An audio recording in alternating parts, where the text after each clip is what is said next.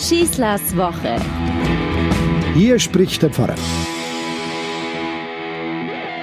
Es gibt populäre christliche Feiertage und heilige Feste, die stehen unter dem Geschmack, sie hätten ohnehin nur einen Zweck, nämlich die Wirtschaft anzukurbeln oder sagen wir mal einen bestimmten Industriezweig.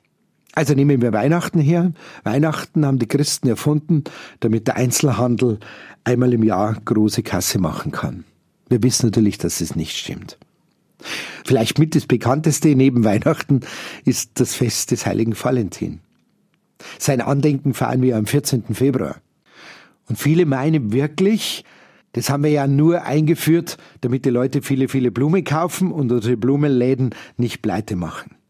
Und die dürfen dann auch nur das Dreifache dafür verlangen, sozusagen nach dem Stilmittelangebot Nachfrage. Wenn viele was brauchen, können wir auch mehr verlangen. Dem ist natürlich nicht so.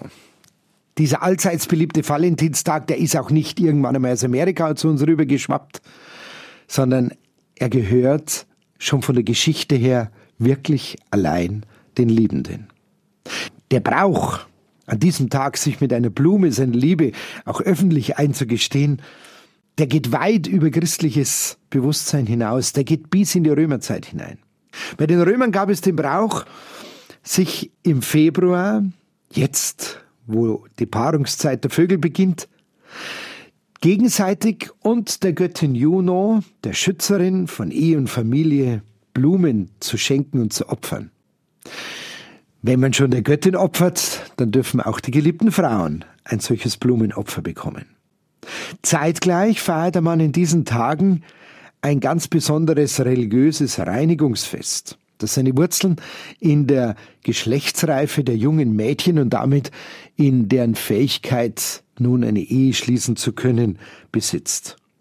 Der Februar heißt übersetzt der Fiebermonat, ist der Reinigungsmonat. Da sehen wir schon die Entsprechung von diesem Reinigungsfest und der Jahreszeit. Christen haben all das erlebt, wie bei anderen Festen. Sie haben ihre Umwelt genau beobachtet. Und das Schöne daran ist, und das macht es so sympathisch, sie haben sich nicht einfach abgewandt.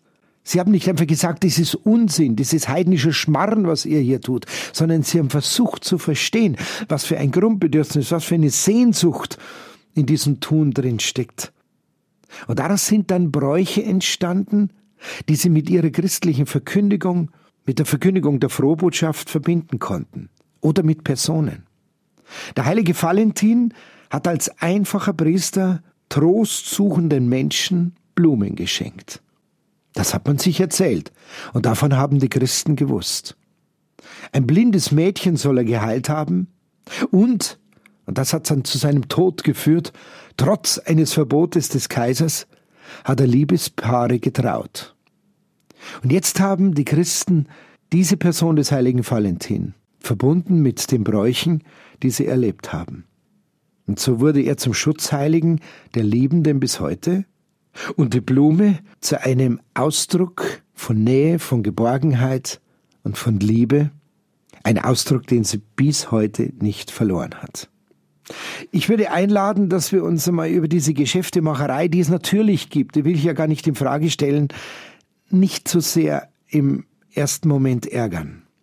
Freuen wir uns doch einfach schlicht über diese wunderbare Geste dieser Blume, die wir uns kaufen, nicht so früh kaufen können, sie muss ja frisch sein, also werden wir sie auch zum teureren Preis kaufen, die wir weiterschenken, um damit einem anderen eine Botschaft der Liebe zu geben. Und so wird diese Blume zu einem unauslöschlichen Symbol und zu einer Ersatzsprache für etwas, was wir doch eigentlich gar nicht in Worte fassen können, was unaussprechbar bleiben muss, nämlich was Liebe wirklich ist. Reines Gefühl. Blumen können das. Und verbunden mit einem guten Wunsch oder mit einem kleinen Geschenk wird sie zur heilenden Medizin für den Geliebten an unserer Seite. Von meinem Namensvetter Rainer Maria Rilke wird diese schöne Geschichte erzählt. Er hat nach dem Krieg in Paris gelebt, ist jeden Morgen mit seiner Kollegin in der Redaktion gegangen und sie begegneten auf diesem Weg einer Bettlerin. Seine Kollegin hat immer ein paar Pfennig, ein paar Sous, so die Währung damals, in ihren Becher in ihre Hände gelegt. Rilke hat nichts gegeben. Eines Tages kamen sie wieder vorbei, seine Kollegin hat wieder ein paar Pfennig hineingelegt und er hat ihr eine Rose gegeben. Die Bettlerin stand auf, drückte Rilkes Hand und ging weg. Und die nächsten Tage war sie nicht am Platz. Eines Tages war sie wieder da und die Kollegin hat wieder ein paar Pfennig hineingelegt und dann fragte sie Rilke, wo war sie? Wovon hat sie gelebt die letzten Tage? Und Rilke hatte geantwortet, von der Rose. Was für eine wunderschöne Geschichte. Passt doch genau zum Valentinstag. Also, kaufen Sie Blumen, schenken Sie dem diese Blumen, denen Sie Ihre Liebe damit zeigen wollen und gönnen Sie dem Floristen einmal im Jahr dieses gute Geschäft. Auch das ist ein gutes Werk. Eine gute Woche wünscht euch euer Pfarrer Schießler. Schießlers Woche ist ein Podcast vom katholischen Medienhaus St. Michaelsbund, zu hören auch im Münchner Kirchenradio.